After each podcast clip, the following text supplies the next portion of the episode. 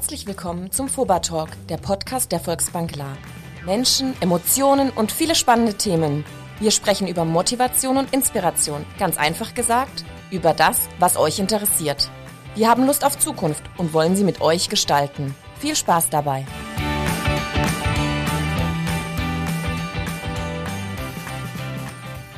Herzlich willkommen zum Hashtag FobaTalk, die 20. Ausgabe.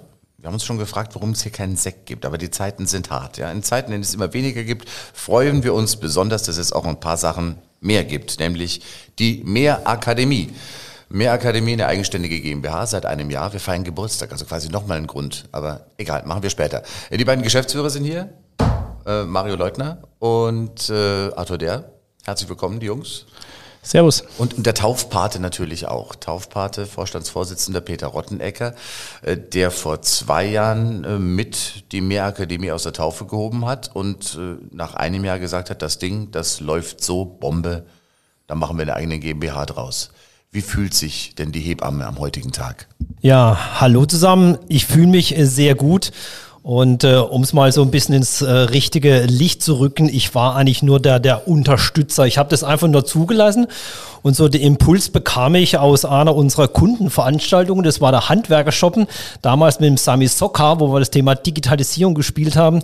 Und ich habe damals so viele äh, Kundenimpulse bekommen, wo ich gesagt habe, Mensch, da, da gibt's einen Markt, da müssen wir draus machen. Und glücklicherweise habe ich ja qualifizierte, sehr, sehr gute Mitarbeiter und die haben dann das Thema weitergespielt. Als ihr angefangen habt, Arthur und Mario, vielleicht mal kurz mal so ein bisschen in, ins Geschichtsbuch. Äh, vor zwei Jahren, wie war denn das? Wie waren die Anfänge von der Mehrakademie? Ist ja wirklich ein Erfolgsmodell, ist wirklich spannend, was daraus geworden ist. Wie das Ganze begonnen hat, ist eigentlich relativ unwitzig, weil es hat begonnen, indem ich damals gekündigt hatte. Ich war tatsächlich mal woanders unterwegs. Ich habe zwar hier im Haus gelernt, bin dann aber auf Abwege des Einzelhandels geraten und habe dort. Also Kündigung kann auch ein Anfang sein. Einzelhandel wo? Wollen wir wissen? Nicht direkt Einzelhandel, aber es ist auch. Was ist auch hast du vercheckt? Wir wollen das jetzt wissen. ich habe ähm, Payment Import Export. Na, fast nein, ich habe äh, Payment Beratung gemacht für für Einzelhändler und habe mit den größeren Banken wie der DZ Bank zum Beispiel die Konditionen verhandelt für EC-Kartenzahlungen, aber auch so Innovationsprojekte wie Google Pay mit an den Markt gebracht in Deutschland mit einem großen Dienstleister in Offenburg. Geld ja nie aus der Hand gelassen nee. eigentlich. Also die die ja die die Liebe zum Geld war immer da und äh, ist auch ist auch weiterhin da und deswegen bin ich dann auch irgendwann mal wieder wieder hierher gekommen und habe auch hier das große Glück, den Herrn Rottnecker an der Seite gehabt zu haben, der gesagt hat, komm mal, komm mal kurz, wir sollten mal miteinander reden. Wie ist denn das bei euch, Peter? Äh, kann man da einfach so äh, gehen bei euch und dann kommt man nach einem halben Jahr wieder, weil es im Einzelhandel nicht funzt? Oder? Also grundsätzlich ist es so, dass wenn ein Mitarbeiter merkt, Mensch, okay, mich treibt es irgendwo anders hin, dann sind wir nicht diejenigen, die ihn aufhalten. Für uns ist aber ganz, ganz wichtig, dass wir das Netzwerk nicht abbrechen lassen. So war es beim Arthur eigentlich auch. Mensch, ihn hat es da irgendwo mal rausgezogen, weg von der Volksbank, wo ich gesagt habe, Mensch, tut mir selber weh, aber ich lass dich mal gehen. Der Kontakt ist nie abgebrochen und das ist auch so ein bisschen unsere Philosophie ähm, Mitarbeiter, die für irgendwas brennen, auch tatsächlich mal gehen zu lassen, das Netzwerk aber stabil zu halten und zum richtigen Zeitpunkt dann wieder zuzuschlagen, sagen, Arthur, jetzt ist die Zeit wieder reif, jetzt komm doch bitte mal wieder zurück. Das war genau der Fall, dass, dass ich eben mich ein halbes Jahr ausgetobt habe, aber der Kontakt eben nie weg war und ich die Volksbank La, ohne jetzt hier rumzuschleimen, weil Chef am Tisch sitzt, es war, es ist immer irgendwie ein Gefühl von zu Hause gewesen. Egal, ob es damals in der Ausbildung war, ob es jetzt gerade mit, mit der Leitung der Tochterfirma ist oder auch während der Arbeit als solches es war immer ein Stück weit zu Hause. Und deswegen war der Gedanke auch, nie den Kontakt abzubrechen und eben wieder irgendwann mal vielleicht auch wieder zurückzukommen, aber nicht mehr in der klassischen Bankform, weil ich gemerkt habe, okay, es gibt Menschen, denen liegt dieser Job besser. Bankberater zu sein, in der Filiale ja. zu arbeiten. Also dieses, ich nenne es mal klassisches Kundengeschäft. Und meine Stärke liegt einfach mittlerweile in einer anderen Thematik. Und da haben wir einfach probiert, beides zusammenzubringen. Und das ist im Endeffekt die Mehrakademie geworden. Jeder Mensch hat etwas, das ihn antreibt und manche Leute treibt es auch wieder zurück zur Volksbank. Klar, ist ja ein gutes Zeichen, scheint ein guter Laden zu sein. Ich weiß, dass es ein guter Laden ist. Äh, dann kam auf einmal der Arthur wieder zur Tür rein. Du warst ja schon da damals. Du hast ja keine Auszeit gehabt oder warst du zwischenzeitlich bei Lidl an der Kasse? ich muss irgendwie erst noch den Gedanken verarbeiten, dass der Herr Rudnecker meine Hebamme ist. Aber nichtsdestotrotz. Deswegen schreien die Kinder auch immer. nee, tatsächlich, ich war schon wieder zurück. Äh, äh, tatsächlich habe ich auch mal einen Ausflug in die freiberuflich, äh, freiberufliche Tätigkeit gemacht, ab 2008 wieder im Hause, hier für die Personalentwicklung. Ja, und die Thematik ist für mich nicht neu, seit 2001 im Coaching- und Trainingsbereich unterwegs gewesen und äh, auch dementsprechend ein Netzwerk nach draußen geknüpft und somit hat es hervorragend gepasst und war natürlich sofort dabei. Hast du damit der Mehrakademie-Idee angefangen? Kam Arthur später dazu? War das zeitgleich? Also, wie gesagt, es ist ja immer die Summe der Impulse. Also, A, wir haben gleichzeitig angefangen. Wir sind gleichzeitig 2019 gestartet. Der Start entsteht ja vorneweg. Herr Rottenegger hat es angesprochen durch die Signale der Kunden. Äh, ich ergänze durch die Signale äh, aus meinem Netzwerk. Arthur kam natürlich mit einer Thematik, die absolut in die Zeit passt. Ich sage jetzt mal das große Stichwort Aufmerksamkeit erzeugen, digitale Medien nutzen. Und so hat sich das zum Start, zum Jahr 2019 dann ganz logisch zusammengefügt. Er ist auch der Jüngste in der Runde, er hat noch keine 30, der Arthur. Man also, sieht zwar nicht, aber ja, nach, ich, nach gemäß Personalausweis. Das liegt am Lockdown. Ja. Wir sind froh, dass wir keinen Videocast haben, sondern bloß einen Podcast zum Hören. Wir haben alle ganz, ganz komische Frisuren, aber das ist egal, das soll das Thema heute nicht sein. Äh, du bist jetzt äh, auch jemand, der mit Münztelefonzellen und äh, Wählscheiben groß geworden ist, der noch einen Plattenspieler daheim hatte. Also Sachen, wo der Arthur sagt, ah, das ist ja lustig, da gehe ich ins Museum, wenn ich darüber reden möchte. Ähm, wie ging das denn bei dir persönlich mit dieser, nennen wir es digitalen Transformation? Hat man das einfach so mitgenommen und hast du dich da wirklich bewusst dafür interessiert? Das ist eine verdammt gute Frage, die ich gar, gar nicht wirklich bewusst beantworten kann. Wie gesagt, seit 2001 begleite ich Menschen und Unternehmen bei ihren Veränderungsschritten. Und ich denke, wenn man als Coach, als Trainer nicht auf dem Laufenden ist, dann brauche ich auch nicht Coach und Trainer sein. Aber natürlich ist auch eine innere Neugier. Das Thema Digital, äh, Digitalisierung hat mich schon immer fasziniert. Vor allen Dingen, welche Möglichkeiten es uns bietet. Natürlich ist man immer im Spannungsdreieck zwischen Mensch und Maschine. Aber kurz formuliert, die Neugier für Neues war immer da. Wenn du dir irgendwas aus dem analogen Zeitalter zurückholen könntest, was wäre das denn? Die roten Leggings aus den 80ern hatte ich keine an, aber äh, die Frage beantworte ich jetzt nicht weiter. Ähm, Waren das besondere Filme, über die du jetzt nicht sprechen willst? Egal. Ja, Nein. Mensch, wenn wir bei Filmen sind, dann können wir natürlich jetzt ein Fass aufmachen, zurück in die Zukunft. Ein Klassiker. Mhm. Ähm, der ja, oder auch Raumschiff Enterprise. Und was hat man früher noch drüber gelacht oder geschmunzelt?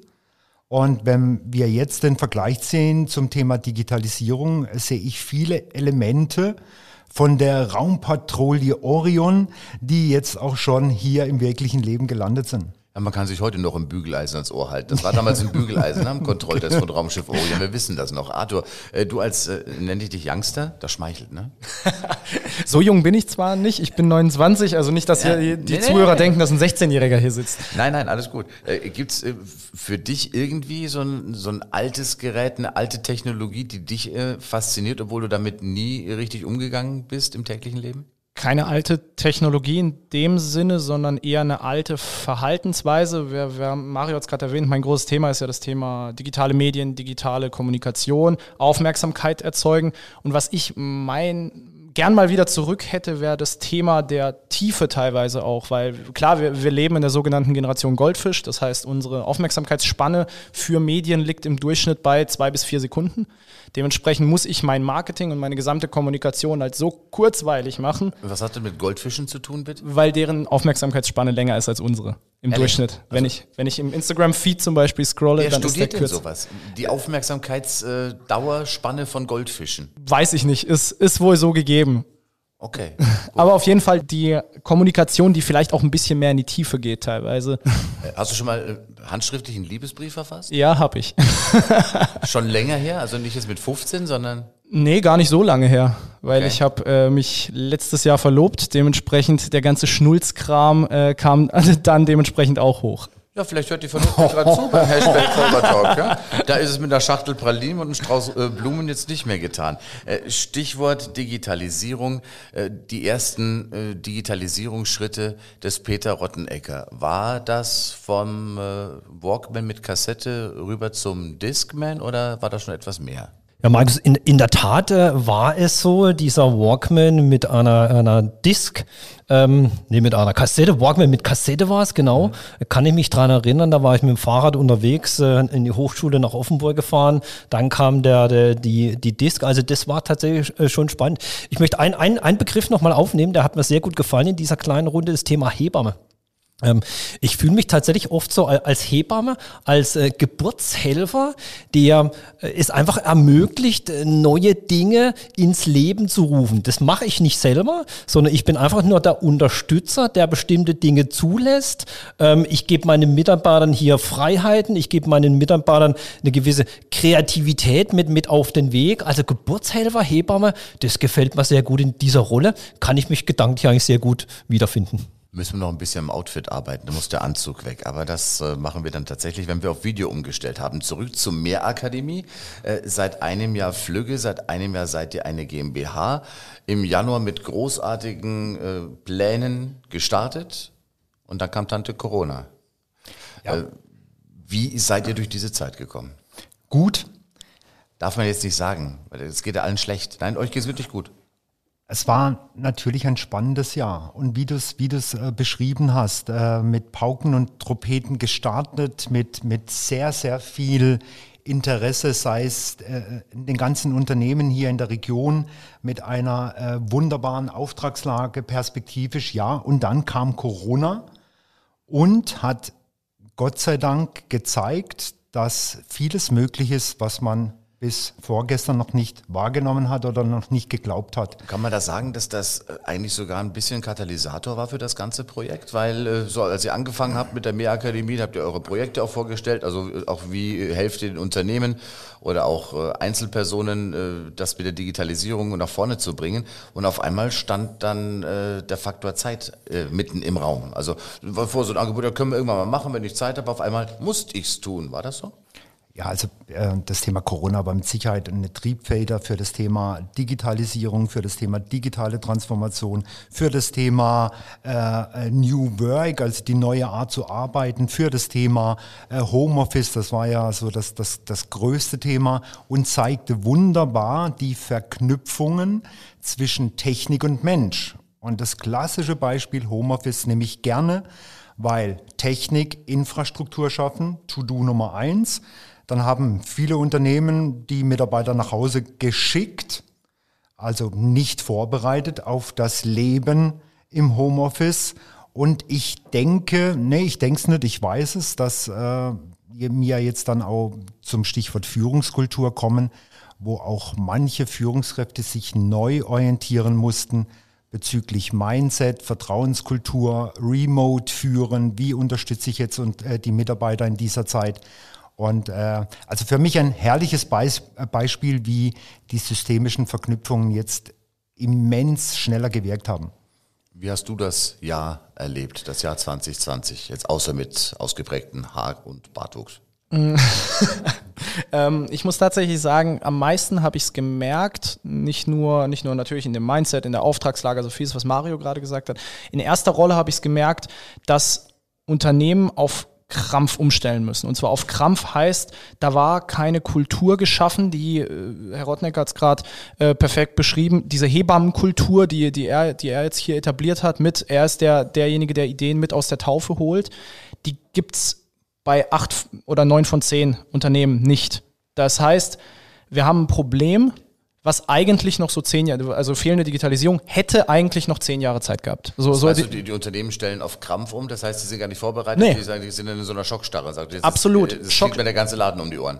Schockstarre auf der einen Seite, fehlende Kultur, die das Ganze auffängt, ähm, wenig, wenig Vertrauen in die, ja, in die aktuelle Situation. Man weiß nicht, wie man mit der Situation umgehen soll. Und das Ganze dann aber noch so getrieben von einer von einer äußeren Kraft eben von Corona, dass ich jetzt, ich muss halt, ich muss digital umstellen, ich muss Homeoffice ermöglichen, ich muss auf Remote, also auf Entfernung führen, ich muss meine Mitarbeiter irgendwie unterstützen, ich muss meine Kunden irgendwie erreichen. Wir haben teilweise Unternehmen, die 90 bis 95 Prozent Umsatzeinbrüche haben, weil, weil der Zugang zum Kunden aufgrund der äh, Regelungen halt einfach weg ist. Und wenn du dich halt in den letzten Jahren nicht damit beschäftigt hast, wie du deine Kunden auch außerhalb deines Ladengeschäftes, außerhalb deines normalen Struktur, wenn du das, das nicht gemacht hast, dann warst du auf gut Deutsch am Arsch. Und dann musstest du umsetzen. Und das meinte ich mit auf Krampf. Dann kommt es nicht aus einer Kultur, aus einem Verstehen, sondern wir brauchen eine Lösung, wir brauchen sie jetzt und egal, egal was ist und egal was es kostet. Und das ist meist nicht der, meist nicht der beste Ansatz.